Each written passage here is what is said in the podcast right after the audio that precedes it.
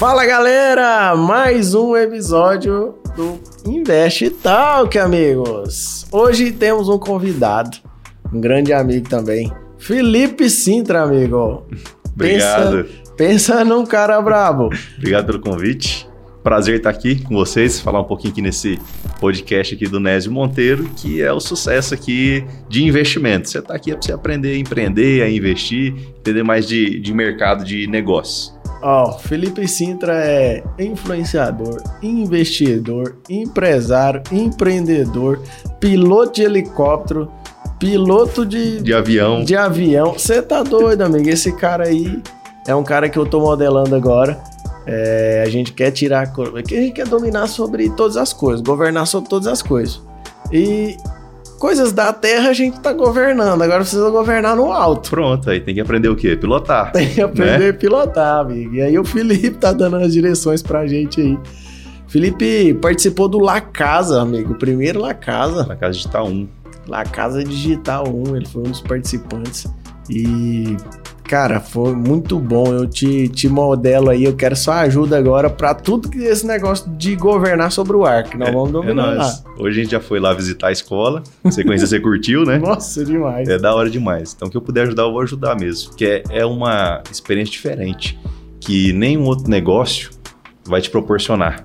Quando você assume o controle de uma máquina que está fora do solo, onde você tem sustentação de seus pés, você começa a destravar outras coisas da sua cabeça. Quando Uau. você tem o controle daquilo lá, eu tenho medo de altura. Eu sou piloto, eu tenho medo de altura. Só que quando eu tô pilotando, eu sinto ali no controle da máquina, eu perco esse medo. Uau! E aí eu consigo dominar assim, aquilo. Você tem medo de altura e Ó, pra você ter uma noção, helicóptero. Você ter uma, até começa a arrepiar. Você tem uma noção, quando eu tô assistindo um filme que tem uma cena assim com uma pessoa na beira do abismo, assim, uma montanha, tem um precipício, eu começo a suar a mão. Ó. Só de falar eu já começo a suar a mão. Só que quando no... eu tô pilotando, tô no controle do helicóptero ou do avião, eu sinto no poder ali, que eu consigo governar aquela máquina, eu sei comandar, eu sou comandante de fato. Então aquilo eu faço o que eu quero com ela. Só que quando eu tô na beira de um prédio, se olha para baixo, eu tenho medo. Só que quando eu tô no comando da máquina ali, não tem medo, eu faço o que eu quiser. E ali o medo desaparece. Uau! Olha. E aí, para enfrentar esse medo, uma das coisas é voar. Eu sempre, quando eu tô voando, eu coloco em situações onde geralmente me dá medo para eu enfrentar aquilo lá. Uau! Mano, é muito doido. Não, essa foi doida, essa eu não sabia não? Ó, te dar um exemplo de voo. Lá no Mato Grosso, que eu sou do Mato Grosso, lá tem Chapada dos Guimarães. E lá então você tá voando assim, em cima do terreno, logo à frente tem um precipício, tem os vales. E aí nesses vales é onde eu tenho mais medo. Só que o que eu faço? Eu vou no vale. Então eu vou no vale, eu mergulho no vale com o helicóptero assim, pra eu perder aquele medo, entendeu? Uau. É muito doido. Que doideira, é mano. Fala aqui, quem é hoje Felipe Sintra? Cara, Felipe Sintra é um cara de 28 anos. Fui treinado para empreender desde pequeno. Desde que eu me entendo por gente, 5 anos de idade, meu pai sempre me levou junto com ele fazer negócio.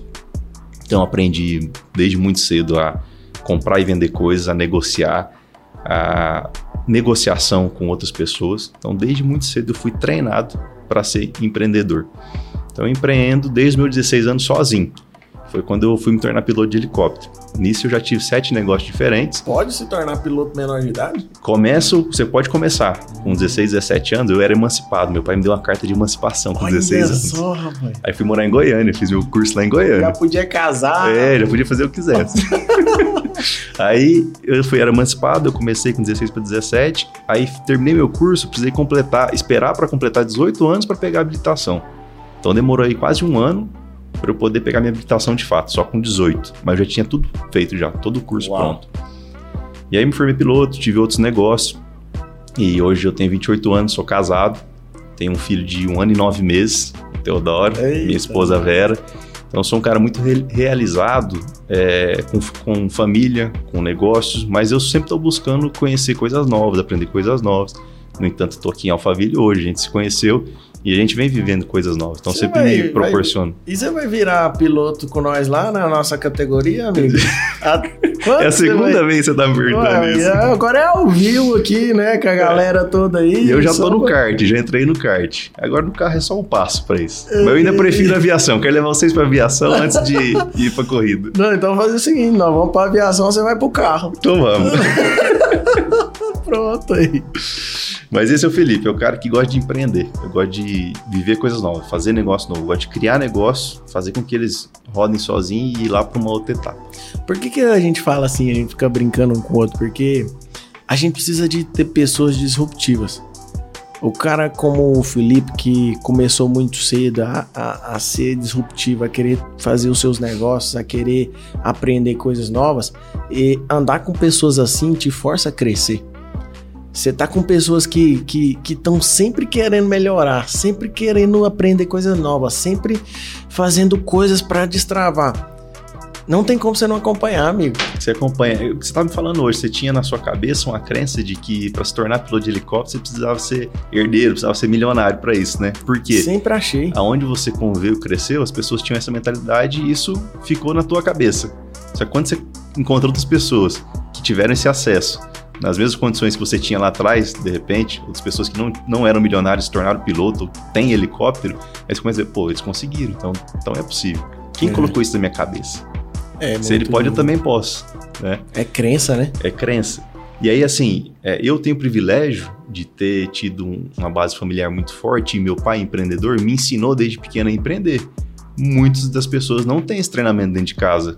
E aí demoram para aprender isso aí. Então, para mim é muito fácil, muito comum falar de negócio, falar de comprar, de vender, como é que você compra isso, como é que vende, como é que faz gestão, porque eu aprendi dentro da minha casa. Amigo, você tava falando lá hoje e eu falando, que facilidade é essa? É muito simples que é, é para mim é muito óbvio, mas o que é óbvio para mim é novidade para muita gente. E aí, muitas vezes a gente deixa, deixa de, de ensinar, deixa de falar, porque você acha, ah, se eu sei é muito simples, para qualquer um é fácil.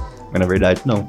As experiências que você teve, muita gente não teve. A oportunidade que você tem, muitas pessoas ainda não tiveram. Eu fico pensando a mesma coisa. Tem hora que eu olho assim, eu vou conversar com algumas pessoas. Essa semana eu estava assumindo um, um, a, a, gestão de um grupo e que eu estou me tornando sócio. E eu fui falando algumas coisas que, que para mim é muito simples. Eu via de uma forma muito simples da gestão, que é algo que eu já fazia. Quando eu estava CEO da, do, do, grupo, eu, eu aplicava e para mim era um trem muito simples. E a, a pessoa virou e falou assim: Como que você fez isso tão rápido? Eu tentei já fazer isso, já fiz, demorei não sei quantos meses para criar isso. Em, sei lá, 20, 30 minutos você desenhou todo o processo da empresa, como funciona o organograma, tudo. Eu falei, cara, mas tão simples para mim. Isso é a bagagem que você traz, Só que as suas horas de experiência. É, e para as pessoas é muito, então é por isso que a gente precisa falar. Tem que falar, tem que ensinar. E... Muitas vezes a gente se prende falando, ah, é muito fácil, vou ensinar isso não, todo mundo sabe. E não sabe, as coisas que são óbvias é, é novidade para muita gente. E, e é um, um negócio bem interessante que que eu vejo é que você falou, você veio de uma família empreendedora, né? Yeah, é, você já veio de, um, de, um, de, um, de pais que te ensinaram o que você precisa fazer, ou te deram um caminho, ou deixou você andar próximo para você aprender. Isso. E, e é algo que ficou comum para você e você faz com a maior facilidade do mundo. É, meu pai sempre me levou junto com ele nos negócios. Então ele foi me mostrando, ó, o dinheiro vem daqui. Esse negócio fiz assim, assim, assado. Esse negócio eu vou fazer assim, assim, assado. Por quê? Por conta disso, disso. Ele sempre deu explicação. E até hoje, a gente tem negócio junto e tem minhas coisas separadas. Mas até hoje ele me liga, ó, tô fazendo tal negócio, o que, que você acha? Dá sua opinião. Ele sempre perguntou minha opinião. Perguntou a opinião da minha mãe. Ele sempre colocou na mesa de casa todos os negócios que ele tava fazendo. Então é a referência que eu tenho. Então ele me deu essa base, falou, ó, pode seguir a sua vida, você pode fazer. E aí eu fui dando as minhas testadas. Então ele dava opinião, ó, isso aqui você pode fazer diferente. Não, mas eu acho, eu acredito nisso e vou fazer. Ele falou, então se acredita, você faz. A minha opinião é uma opinião de experiência, mas se seu coração tá mandando, vai lá e faz e vive a sua própria experiência. Então desde muito cedo eu tive isso aí, entendeu? Então eu me sinto privilegiado por conta disso, porque a maioria das pessoas não tem. Então eu fui treinado. E por ser treinado, eu não consigo ficar preso num lugar. E hoje eu estou vivendo uma experiência muito louca, você sabe disso, que é na gestão da Box 459. Eu estou como CEO, eu nunca trabalhei para ninguém, mas eu me propus a viver essa experiência porque depois ainda vou ter bagagem para falar. Não, olhar de dono de um, dentro de um negócio que não é meu, gestão de um negócio que não é meu, não é de minha propriedade. Então eu, eu passei por essa experiência para poder também cobrar os meus colaboradores de viver o negócio como se fosse deles, entendeu? É uma experiência que eu nunca vivi, que eu tô vivendo agora esse ano, que é muito doido. É, isso é, é interessante você se forçar a fazer coisas novas para ter nova experiência. Eu digo sempre o seguinte: você nunca vai ter conseguir ter resultados novos fazendo as mesmas coisas. E é por isso que a gente se força a fazer coisas diferentes o tempo todo. Mas às vezes a pessoa tá assistindo agora e fala, ah, mas é fácil quando você tem, né? Uma família que vai te dar direção. Eu nunca tive. Já foi uma história diferente. Eu nunca tive, na, na verdade, ao contrário. A minha família sempre procurou estabilidade e segurança. Minha mãe é conquistada pública, conquistada prefeitura, é, é, é do Estado. Tudo que você imaginar de segurança é o que queria. Toda a parte da família. Só que eu sempre fui diferente. Eu sempre quis, não quis ir por esse lado, eu quis começar a empreender. Eu lembro com 9 anos eu queria começar a trabalhar, ganhar meu dinheiro. Você já tinha essa consciência? É, e aí eu comecei a vender picolé. Aí a família não deixou. Não que, porque era muito novo, o carrinho de picolé era quase maior que eu. eu era pequenininho, moço. Eu cresci até 15 anos. Eu achava que eu tinha que tomar remédio para crescer. Sério? Depois dos 15 anos é que eu espichei e cresci. E como ele era muito novo, não deixaram. Aí depois eu comecei a trabalhar com meu primo. Ele assentava piso, porcelanato, e eu trabalhava de servente. Eu rejuntava o piso. Aí depois fui trabalhar com ar-condicionado, mas eu sempre querendo fazer alguma coisa. O dia que surgiu uma oportunidade que eu falei, eu não aguento mais trabalhar para os outros, eu tenho que abrir meu negócio. Eu comecei, a, não é fácil para ninguém. Mas no começo é difícil. Mas a pessoa precisa fazer, precisa entrar, precisa começar. E as pessoas acham que não tem como começar sem dinheiro. Tem, tem como? como ou não tem? Claro que tem. Ó, meu pai, ele vem de uma família, uma família humilde, uma família pobre, e ele saiu de casa muito novo e foi construir o negócio dele, porque ele tinha na cabeça dele o objetivo de vida dele. Então ele conseguiu tudo que ele quis. Então, assim, você, Felipe, você teve é, o privilégio de ter família te apoiando? Tive, graças a Deus eu tive. Meu pai já não teve. E ele conseguiu. Então quer dizer que eu tive o privilégio que você não teve que você não vai conseguir. Vai depender de você. Talvez você precisa se esforçar mais porque sua família não te apoia. É uma situação, mas isso não impede você de conseguir alcançar o que você quer alcançar. Você é um exemplo disso. Sua família tinha um, um padrão de estabilidade e o meu não. Meu pai sempre foi um cara de arriscar. Entendeu? Então eu aprendi, para mim é muito de boa arriscar. Arriscar na negociação tal, sempre com o pé no chão. Mas é para você conseguir acumular um patrimônio, você precisa arriscar mais do que os outros. É, com certeza. Mesmo no, nos investimentos. Você vai fazer investimento em ação, investimento Quanto em fundo. maior o risco, maior a rentabilidade. Pronto. Todas as coisas é assim. E o que, que você acha assim que foi o, o, a maior dificuldade que você teve até hoje de passar de negociações de empresa? O que, que foi a sua maior dificuldade? Ó, uma das maiores dificuldades foi quando eu precisei liderar umas 50 pessoas e eu tinha 20 anos de idade, essas pessoas tinham 35, 40, 50, 60 anos. Então, liderar pessoas mais velhas existe uma resistência. A pessoa fala, eu tenho mais experiência de vida que ele, como que ele quer me dar orientação para fazer um negócio acontecer? Então, isso foi uma experiência muito forte. Foi em 2014, eu tinha 2013, 2014, eu tinha 19, 20 anos e eu liderava várias pessoas. A gente montou um shopping popular na cidade. Eram várias lojas, né, como se fosse o Camelot lá em Goiânia e aí as pessoas tinham uma grana, investiu essa grana na, na loja e queria fazer a loja crescer. Só que muitas pessoas não tinham experiência ainda como empreendedores e tinha certas dificuldades. E eu, como 19, 20 anos ali liderando, eles não aceitavam essa liderança. Então eu precisei me desenvolver muito. Foi lá que eu comecei a falar em público, comecei a desenvolver, comecei a criar estratégia para poder convencer essas pessoas e passar autoridades para elas que eu estava falando era realmente fato que tinha que ser daquela forma para elas conseguirem também sucesso. Então isso foi uma das minhas maiores dificuldades, liderar pessoas mais velhas. E isso com 20 anos de idade. É, amigo, essa, essa é doida, hein? Eu passei por isso também e, você falando, eu, eu, eu, eu fui me recordando de cada coisa que você tinha que passar e que você tinha que fazer. Eu tinha 19 anos e, e eu liderava 110 pessoas de fábrica. E tinha cara de 40 anos. Mano, o cara olha pra você, o que, que o menino tá querendo me ensinar? Não te dá coisa? crédito, né? Pela idade. Mas é o resultado, né? É o resultado. O resultado, resultado convence. Convence e, e, e, não, não tem como. Você vai se desenvolvendo, né? Vai. Isso serviu para desenvolver. Uma coisa que eu vejo que é indiferente em qualquer das coisas que a gente vai fazer é o medo, né? O empreender, ele gera um medo, um receio o que, que, que faz com o medo? O que, que você aprendeu a fazer com o medo? Como que você desenvolveu? Cara, o medo tem que ser administrado. Né? O medo existe porque é uma forma é, instintiva nossa de uh, se proteger, então o medo existe e o medo é bom, você só tem que saber administrar, saber dosar ele. Às vezes você tem medo de alguma coisa, para você deixar de fazer algo irresponsável, isso é bom, mas tem que saber administrar. O medo te, em alguns momentos, ele te previne você de tomar prejuízo. Só que como você faz para se libertar do medo? É você enfrentando, entendendo por que, que ele existe, entendendo o que, que aquilo significa para você. Por que, que você tem esse sentimento, né, de medo? O que, que te traz esse sentimento? Você saber administrar e tomar as decisões certas na hora certa. Então, por exemplo, medo de altura. Como que eu faço medo de altura? Eu puxo para o meu consciente entender como que aquilo pode me prejudicar. Em que momento aquele medo de altura vai me prejudicar? E aí eu enfrento o medo o quê? Voando. Eu já saltei de paraquedas, tendo medo, cheguei na porta do avião, tinha medo, falei assim, vou, vou me entregar aqui, vou jogar. então o medo você tem que enfrentar ele. E muitas vezes as pessoas começam a empreender e tem, ou têm medo de começar a empreender porque elas não têm conhecimento e não têm um apoio ou não estudou nada sobre o negócio. Então, para você diminuir o medo, você precisa começar a conhecer os bastidores de um negócio. Se você quer começar a empreender, eu dou sempre uma dica para a pessoa seguinte: você quer começar a empreender numa loja de roupa. O que, que você faz antes de começar a abrir seu próprio negócio e investir seu próprio dinheiro? Vai trabalhar na loja de roupa de outra pessoa.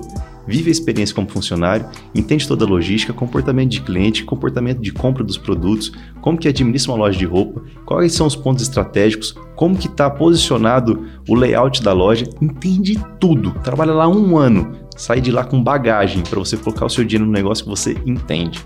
Felipe, é para eu entrar numa loja de alguém e roubar a ideia dela fazer isso? Negativo. Para você entender, você vai colocar o seu suor, o seu conhecimento, o seu trabalho dentro da loja, vai ajudar aquela loja a crescer, vai pegar a sua experiência e vai montar uma loja para você. Você vai estar tá entregando o que é seu para a loja e você vai estar tá recebendo a experiência de estar tá vendo aquilo lá dentro. E aí você sai para empreender. Então, uma das formas de você quebrar esse medo, quebrar essas objeções, viver a experiência, trocar ideia com quem já teve experiência naquilo. Então, isso vai ajudar muito a quem quer começar a empreender ou quem está numa trajetória empreendedora inicial e não está conseguindo se desenvolver. Busca ajuda. Dentro do, dos meus negócios lá, eu trago gente de fora para adaptar com o meu negócio, falar onde que eu estou errando. Dentro da Box 459, eu trago gente de fora também. Pessoas que têm experiência em outras áreas. Em que, que você pode ajudar a minha gestão aqui dentro da Box? O que, que você pode dar de palpite aqui? Por quê? Gente de fora tem uma visão diferente de você que está lá dentro da operação. Então isso minimiza também é, os riscos do negócio.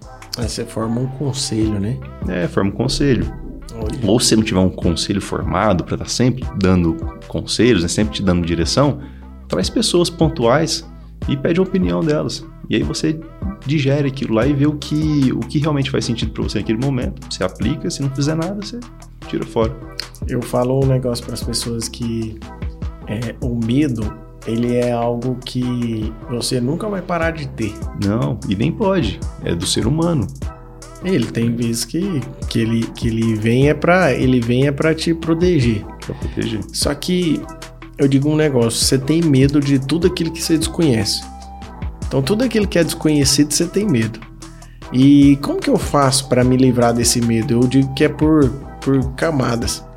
Chega um nível que o seu medo ele tá num no andar 3.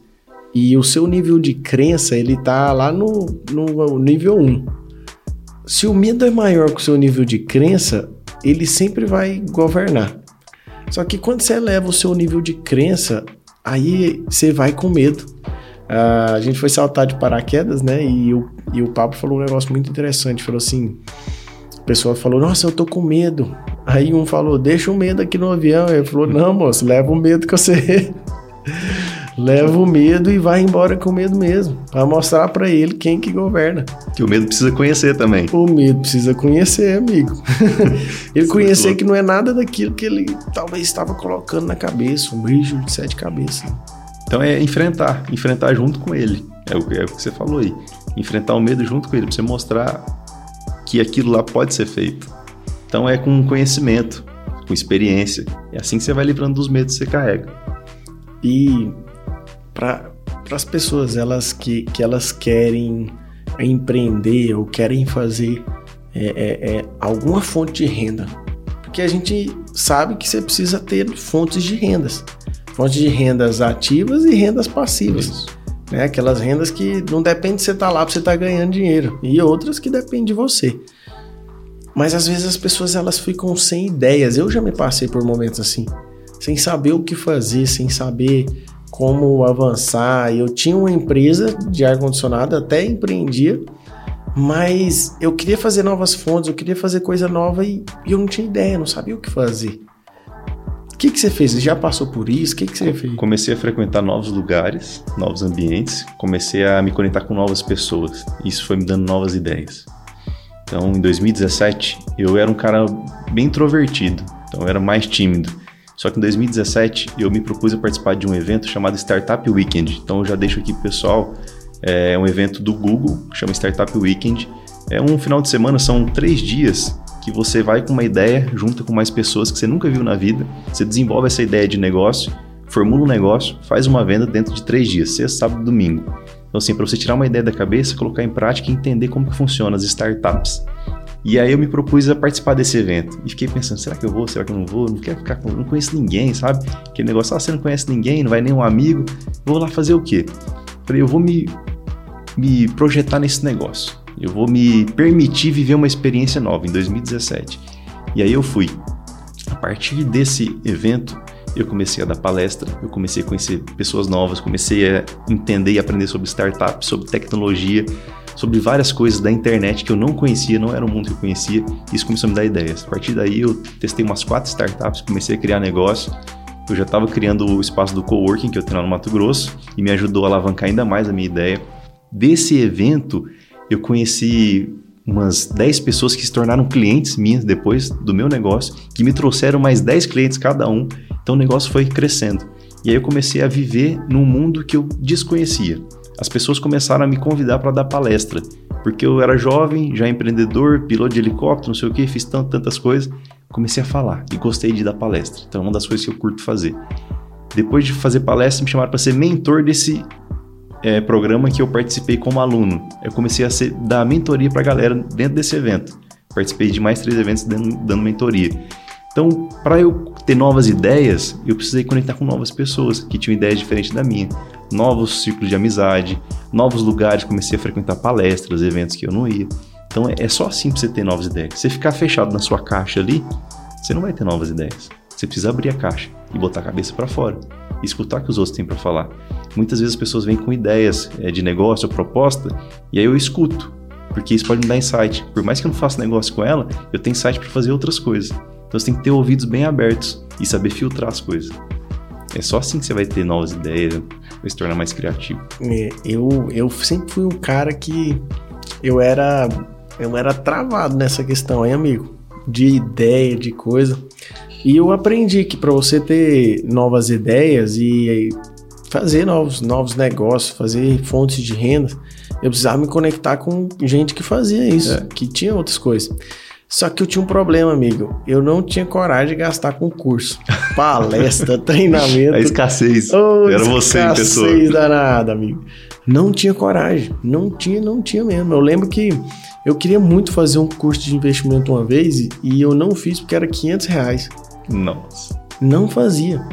Até no dia que eu entendi que eu fazendo as mesmas coisas que eu faço hoje, eu não ia conseguir resultado diferente. E aí eu falei, cara, eu vou ter que dar o braço a torcer e vou fazer algo diferente. E aí, quando eu decidi que eu fiz um treinamento, cara, aquilo daquele treinamento me levou para um outro. E desse outro me levou para um outro.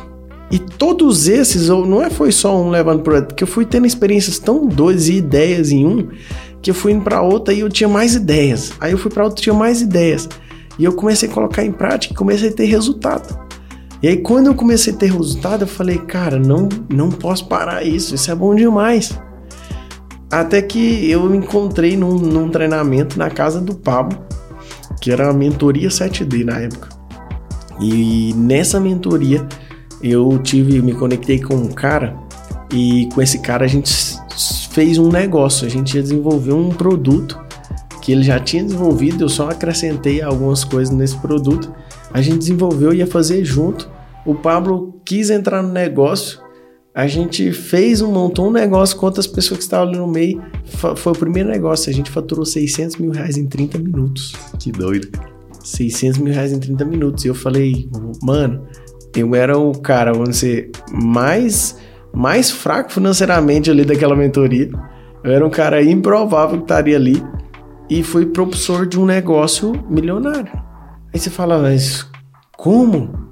Novos lugares. Aí você faz novas conexões e aí surgem as novas ideias, né? É, um, é uma corrente. Você tem que sair de onde você tá, tem que dar o primeiro passo. Se você for olhar, eu gastei, pra você ver, um cara que não gastava nada. Nesse ano que eu fui tendo esses resultados, eu gastei mais de 50 mil reais em treinamento. E aí você fala, nossa, é dinheiro demais. Em um, um só, eu me tornei sócio de uma empresa milionária. Até então, eu nunca imaginei ganhar um milhão de reais na vida. É muito dinheiro para quem não coloca em prática. É engraçado, sabe, esse lance de, da ambiência. Porque, para mim, um milhão de reais. Tinha uma época que eu falava assim: o dia que eu ganhar um milhão de reais na loteria, eu nunca mais vou precisar trabalhar. Vou viver desse dinheiro o resto da vida. Era o que eu pensava. Só que a ambiência te faz levar, elevar o nível de uma forma que, cara, hoje não é falando pra, pra snob nem nada disso, mas quem me conhece, conhece meu coração. Mas um milhão de reais hoje é parece mil. Por quê? Porque você fica falando de milhão, milhão, milhão.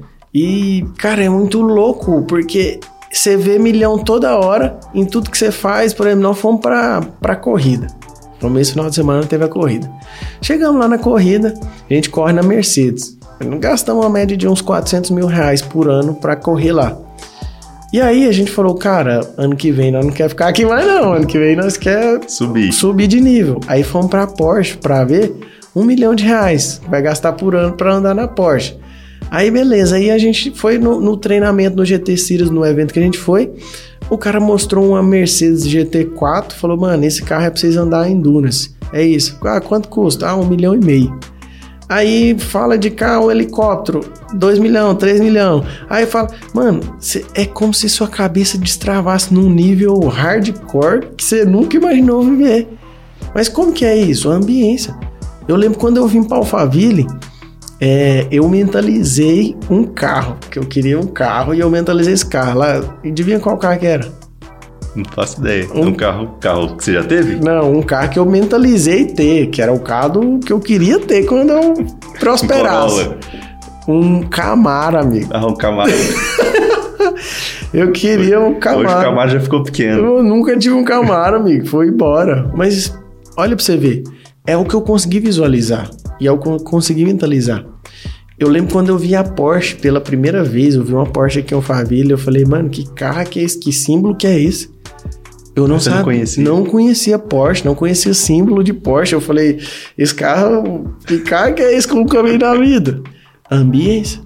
A ambiência faz você avançar, você crescer de uma forma assustadora. E quando eu vim morar para cá esse ano também, eu mudei a régua de custo de locar uma casa, de comprar uma casa, esse tipo de coisa. Lá de onde eu venho, o, o, é muito mais baixo que aqui. Aqui você paga, tanto que a gente paga de aluguel num apartamento, numa casa aqui, é, é surreal. Só que você acostuma. Quando você vai falar, não, normal. Vou pagar 20 mil, 30 mil de aluguel, tá normal. né? Se fosse um tempo aqui, atrás falando, que absurdo, aqui, não, amigo. A casa aqui de 20 mil é uma casa que tá no preço, amigo. É uma, é uma casa que é uma casa já antiga, né? É. De 20 conto e tal. É doido, né? É muito doido. É uma diferença muito grande do, dos outros lugares. Aqui, quando você vem para Alphaville mesmo, é uma outra ambiência. É, os números são maiores. E você começa a acostumar, aquilo entra na sua cabeça e começa a ficar normal para você.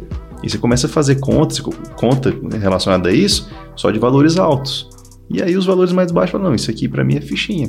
Que agora o meu, meu padrão aqui, minha recorde já subiu, entendeu? E aí você vai focar só em cada vez subir mais. Eu tava, eu tava numa conversa, eu não, lembro onde a gente foi, eu acho que foi pra, na corrida mesmo. E eu tava escutando um pessoal conversando do lado. Eles falam, cara, isso aqui é absurdo, né? Combustível desse tanto e desse valor e não sei o que. Ele falando, ele falou assim: onde já se viu, mano? Paguei 8 reais no litro do combustível. Na hora que ele falou, mano, eu assustei. Eu falei: caraca, mano, o combustível tá desse preço. E aí eu fui me parar para pensar.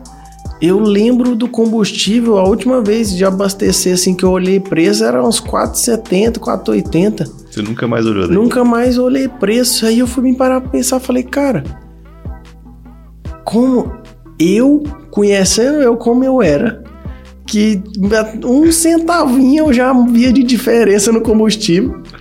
E vivia reclamando também. Agora não, não saber, amigo. Não, não, chega no posto, abastece, enche o tanque e não quer saber. Isso não é ser snob, né? Pra quem tá ouvindo, não é ser snob, ser prepotente. Isso é você se pagar.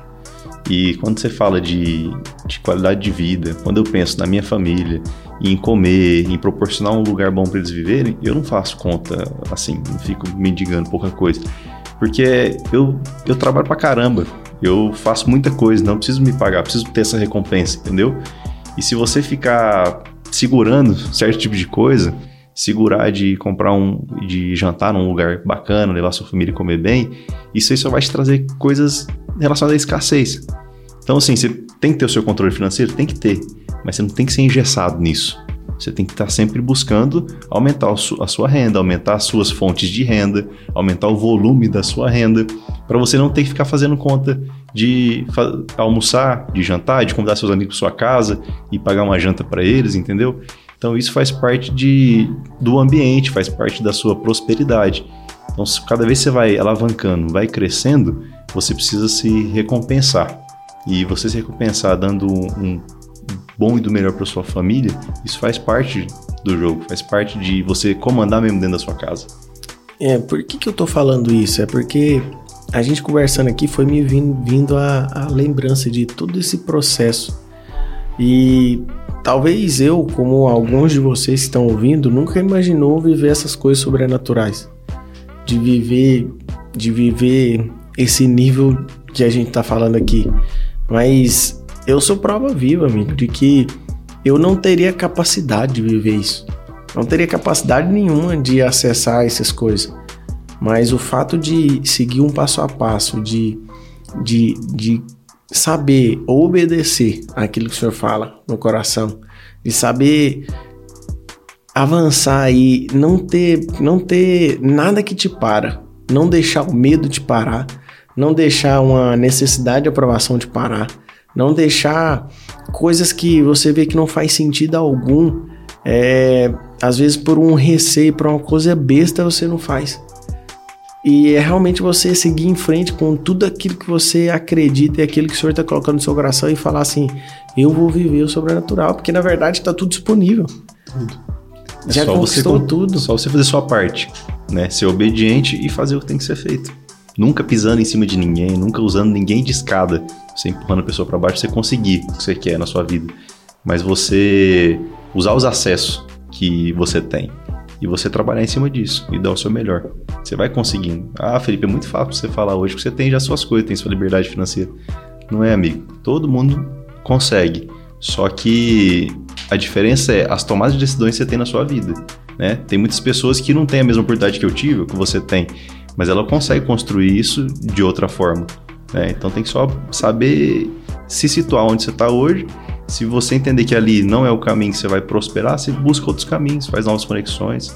As conexões vão te levar para outro nível. É, eu digo 85% dos nossos resultados depende das pessoas que a gente se conecta. Depende. Abre muitas portas. Desses negócios que você que você desenvolve hoje, que você faz, qual que é o negócio que você sentiu maior dificuldade?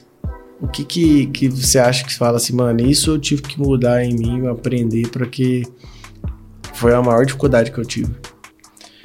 Cara, dificuldade de negócio. Uma das maiores dificuldades foi aquela que eu falei de, de liderança desse tanto de gente que eu liderei muito novo.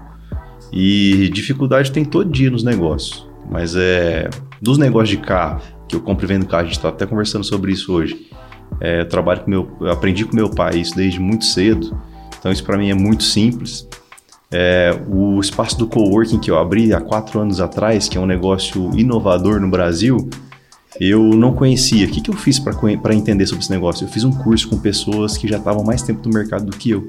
Então eu encontrei um treinamento na internet com uma pessoa que já tinha cinco espaços desses. Eu fiz um treinamento durante o ano inteiro com essa pessoa, peguei o de melhor que ela tinha e adaptei no meu negócio. Então eu tive dificuldades lá de mudança cultural. As pessoas não entendiam o que, que era o meu negócio. É um espaço compartilhado, escritório compartilhado, elas não entendiam. E eu precisei mudar a cabeça delas, mudar a chave.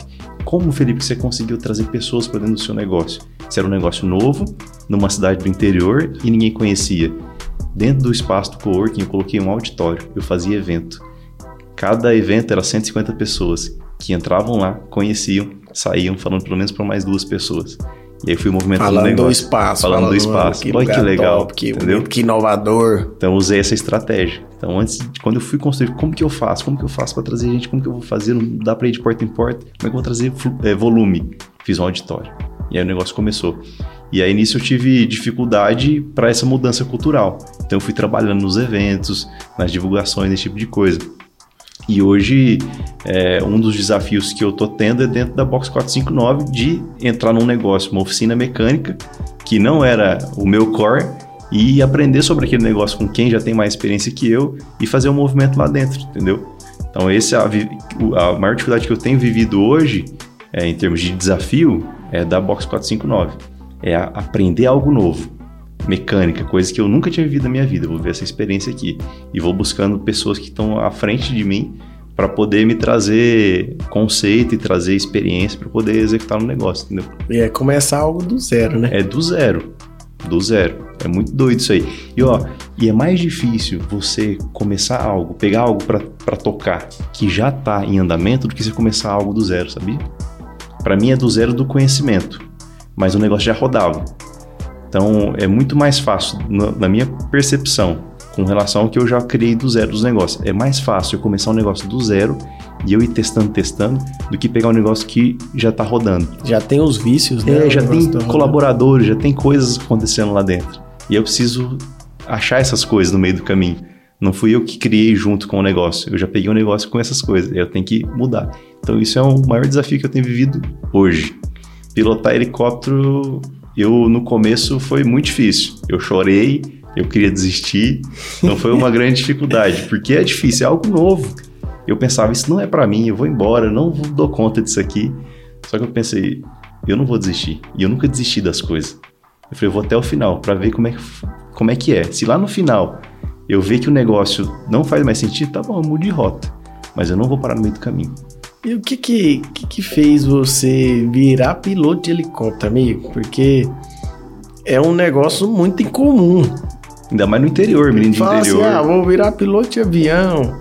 É até, é até mais comum do que de helicóptero. O que que é? Foi meu pai que deu a ideia. Eu tava terminando o colégio, né? O ensino, ensino médio.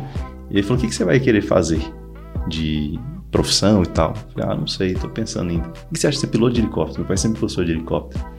Falei, não sei como é que funciona. Ah, tem um amigo meu lá em Goiânia que tá fazendo, é assim, assim, assado, quer ir lá conhecer? Eu falei, quero. Aí eu fui conhecer, fiz um voo de demonstração. Quando eu fiz o primeiro voo, eu falei, é isso aí que. Apaixonou. Não. Nossa, o cara fez uma manobra comigo, que eu sempre falo. e, eu, e hoje eu faço ela, chama bailarina. Ele pega o helicóptero assim, vai em cima da pista e começa a girar. 360 helicóptero assim rodando. Eu vou fazer com você. Eita, é muito doido, cara. Tô lascado. Quando ele fez isso comigo, eu falei, é isso que eu quero pra minha vida. E aí eu fui lá com 16, 17 anos, fui lá fazer o curso. E aí eu tinha um sonho. Você ainda sabe fazer isso, amigo? Você é louco. eu vou te mostrar o que eu sei fazer. Aí eu tinha, tipo, vou formar piloto. Quanto que um piloto ganhar? O salário de um piloto é 8, 10 mil reais. falei, nossa, eu vou sair daqui, ganhar isso foi em 2010, ganhar 10 mil reais de salário. Doideira. E aí eu fui, formei, fiz. E aí, dois anos depois, a gente comprou nossa própria aeronave. E eu tava te falando hoje disso aí. Vocês compraram helicóptero, É, a gente comprou o helicóptero. Dois anos depois, eu trabalhei com o helicóptero, fretei o helicóptero, usei para fazer negócio helicóptero. Depois, Inclusive, nós vamos montar uma empresa vamos, agora. Vamos montar a empresa de aviação. Pode escutar aí, gente. Eu já visualizei já hoje. Logo em breve. E aí gente, eu tive essa experiência de ser dono da própria aeronave, trabalhar nessa área da aviação. E depois a gente acabou vendendo a aeronave por conta do negócio. Era um negócio literalmente da China, que a gente triplicou o valor do investimento. Mas a ideia do negócio foi meu pai que deu. E aí eu comecei pensando no salário de 10 mil, mas eu nunca quis trabalhar para ninguém. Eu sempre quis empreender. Por isso que a gente comprou a aeronave, né? A gente que eu e meu pai, que a gente trabalhava junto, a gente uhum. construiu as coisas junto. Então a gente comprou para empreender com aquilo. Então eu nunca é, quis trabalhar para outras pessoas, eu nunca quis ser piloto empregado de alguém. E não tem nada contra, tem vários amigos que são parceiros meus mas a minha visão era de empreendedor. Então sempre pensei além daquela, daquela bolha. E a gente começou, trabalhou, o helicóptero se pagou, depois ganhei mais dinheiro na venda dele. E foi assim que me tornei. Daí eu fiz a minha carteira de avião também. Aí hoje eu piloto helicóptero e avião. Ei, amigo, é um negócio muito doido. Você tá ali É na, uma experiência naquela energia, fantástica. naquela experiência. Primeira vez que eu andei, amigo, eu fiquei com medo, hein? Por quê? Porque a gente sempre acha que o helicóptero é o mais perigoso de todos. Não, o helicóptero pousa com o motor desligado. As pessoas acham que o helicóptero perdeu o motor vai cair igual uma jaca, mas não, você pousa. Eu fiz curso nos Estados Unidos só disso, só de emergência. Desligava o motor e Decola descia. e desliga, tá voando, desliga pff, e vai até o chão. Pousar, tem que colocar o helicóptero em segurança. Você sem mesmo, quebrar. você mesmo já fez isso já. Fiz várias vezes. Não Eu fui- quebrou fui nem fazer um curso, Não não quebrou quebrei nem. Fui fazer um curso só disso nos Estados Unidos, na fábrica do helicóptero. Só de pane, pane, pane, pane. Foram seis horas só de pane, só simulando pane. Decolar, fechar vários tipos de pane. Então, assim, é um negócio voar. O risco tá ali. Você vai voar, você vai, né, desafiar a gravidade, você já tá no risco. Mas é, você tem controle da máquina. Olha, isso é um trem tão doido que eu, eu sempre. Você pode ver, a sociedade, todo mundo fala sobre o helicóptero. Que é perigoso, que é aquilo, que morreu aqui, morreu ali. A gente vê, tem muito mais acidente de carro do que de helicóptero. Se for comparar. Sabe por quê? É ignorância. O que que é ignorância? É a falta de conhecimento. Isso. Então as pessoas falam o que elas ouvem, faz o que, falam o que elas veem na mídia, mas elas vão, não vão a fundo entender a causa daquilo. A maioria dos acidentes é fator humano. Ou é o piloto que errou, ou é o mecânico que errou. É fator humano, falha humano. A máquina é feita para não quebrar. Então é o ser humano que atrapalha. No voo, quem atrapalha o voo é o próprio piloto. Entendeu? É por isso que muitas aeronaves caem. E aí o piloto erra em diversos fatores e acaba acontecendo acidente mas é por falta de conhecimento, de é, a questão de ignorância das pessoas, de não entenderem sobre aquele assunto, e elas acabam opinando sem saber.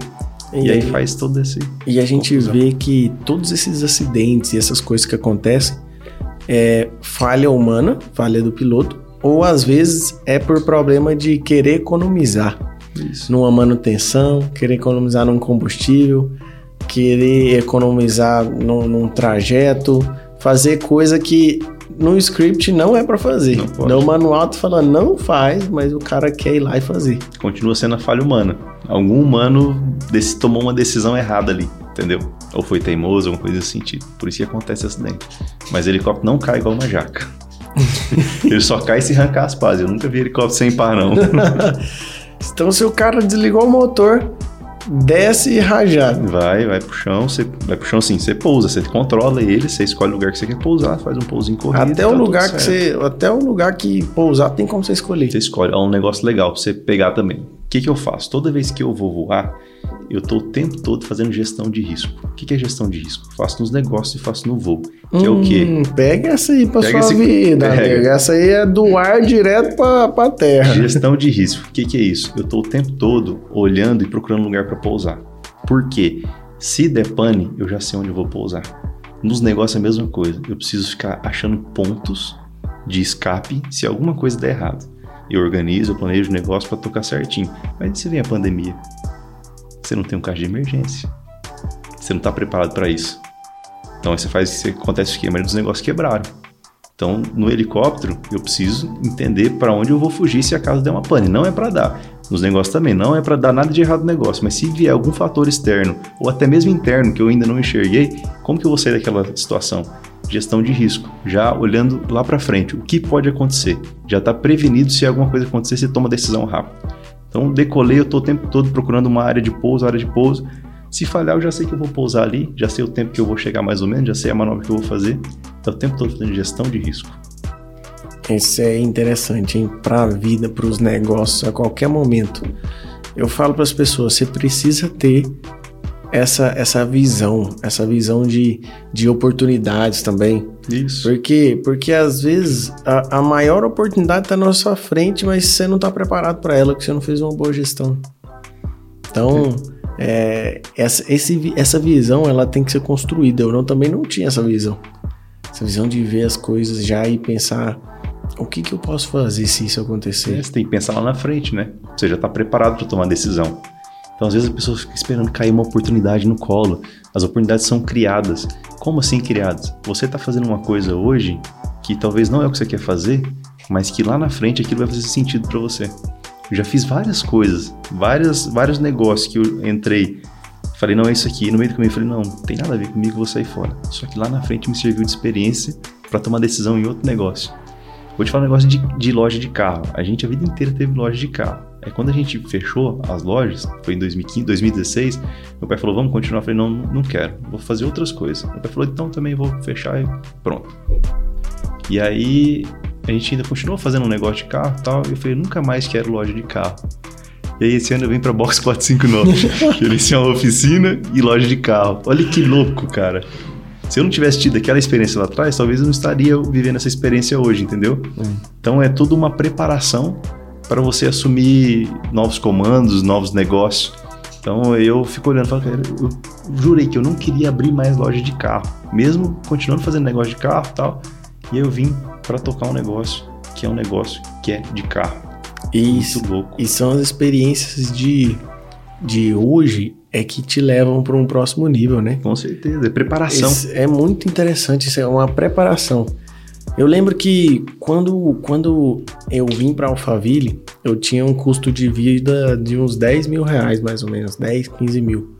Eu lembro que era um negócio, eu tinha que me destravar da escassez naquela época. Eu tinha que me destravar de necessidade de aprovação naquela época. Eu tinha que me destravar de alta imagem, problema com alta imagem, de tudo que eu vivia naquele tempo. E eu me destravei disso. E quando eu aumentei o nível, aumentei a régua e eu fui para um novo patamar, eu tive que vencer tudo aquilo de novo, só com um nível muito maior. E aí, você cresce de novo, você vai ter que viver tudo aquilo de novo num nível maior. Então você tá, tá constante de destravar. Sempre. Você vai se preparando aqui para chegar lá, você tomar uma decisão mais rápido. Mas não que você já vai ter decidido. Não, você vai pensar, você vai trocar ideia com a tua esposa, você vai falar: será que a gente vai ou não vai? Vou, vou dar esse pontapé aqui nesse negócio ou não? Vou investir nisso aqui ou não? Mas você já tem uma bagagem de experiência ali. Isso te ajuda na tomada de decisão. Mas você sempre tem decisões novas para tomar. Sempre. Para mudar do Mato Grosso para cá, precisa tomar uma decisão. Então, as decisões, esse tipo de decisão, eu tomo junto com a minha esposa. Como ser? Assim, assim, assado. Vambora? Vambora. Tem que ser junto. Então, isso, isso também, tudo a pessoa que é casada, tem um cônjuge, ela precisa tomar as decisões junto com quem está do lado. É, a maior sabedoria é essa. Né? As finanças, não tem essa, isso é seu, isso é meu. Tem que trazer junto. Mesmo que, que a tua esposa trabalhe num lugar, você trabalhe em outra empresa, ou vocês têm empresas separadas, empreendem em negócios diferentes, vocês têm que somar. Eu tive, esses dias eu dei, eu dei aula no pós-IP, e aí eu, a, o tema era sobre isso, né? Sobre o cônjuge e tal, esse relacionamento. E a pessoa falou: Eu montei uma empresa de marketing, eu quero, a mulher, eu quero trazer meu marido, mas meu marido não está empenhado nisso, tal. O que, que eu faço? O que eu faço? Uai, muitas vezes não é para seu marido estar tá ali do seu lado né, nessa empresa. Às vezes ele precisa empreender no negócio dele, você no seu, e vocês somar as forças, entendeu? Ele não precisa ser seu companheiro dentro da empresa ali, que às vezes não faz sentido para ele. E nem por isso tem que ser as finanças separadas. Você pode empreender no seu negócio, ele te ajudar de longe, ele empreender no dele, você ajudar ele, e no final vocês unem, constrói patrimônio, cresce junto. Você discorda ou concorda comigo? Mas é claro, aí tá certíssimo. Mas eu vou te falar, isso é tema para outro podcast. É, vamos falar depois, vou emendar isso aí. Esse é, é, é, poderoso e, e não tem como. Você tem que andar junto. Quando você tá em unidade com o seu cônjuge, vocês vão muito mais rápido. Com certeza. Chega a lugares onde você nunca ia chegar sozinho. Filipão, muito massa a nossa conversa aqui. Obrigadão pela por ter aceitado o convite aí, tá com a galera transbordando na vida dessa turminha aí. Valeu, eu que agradeço e eu quero fazer outro podcast depois que a gente começar as aulas de helicóptero, não contar a experiência ah, que você tá, vai estar tá tendo. Aí sim, vamos embora, amigo. Aí eu vou, eu vou, contar só os destravar, amigo. vai ser top, obrigado, viu? E vamos fazer outro também falando sobre esse negócio de casal. Show. É muito importante passar isso pra galera. Show de bola, gente. É nóis. Tamo junto. Obrigadão por vocês estarem aí. Coloque em prática tudo que você ouviu e tudo que destravou, chaves que virou na sua cabeça. E a gente se encontra aí num próximo encontro. Abraço. Valeu.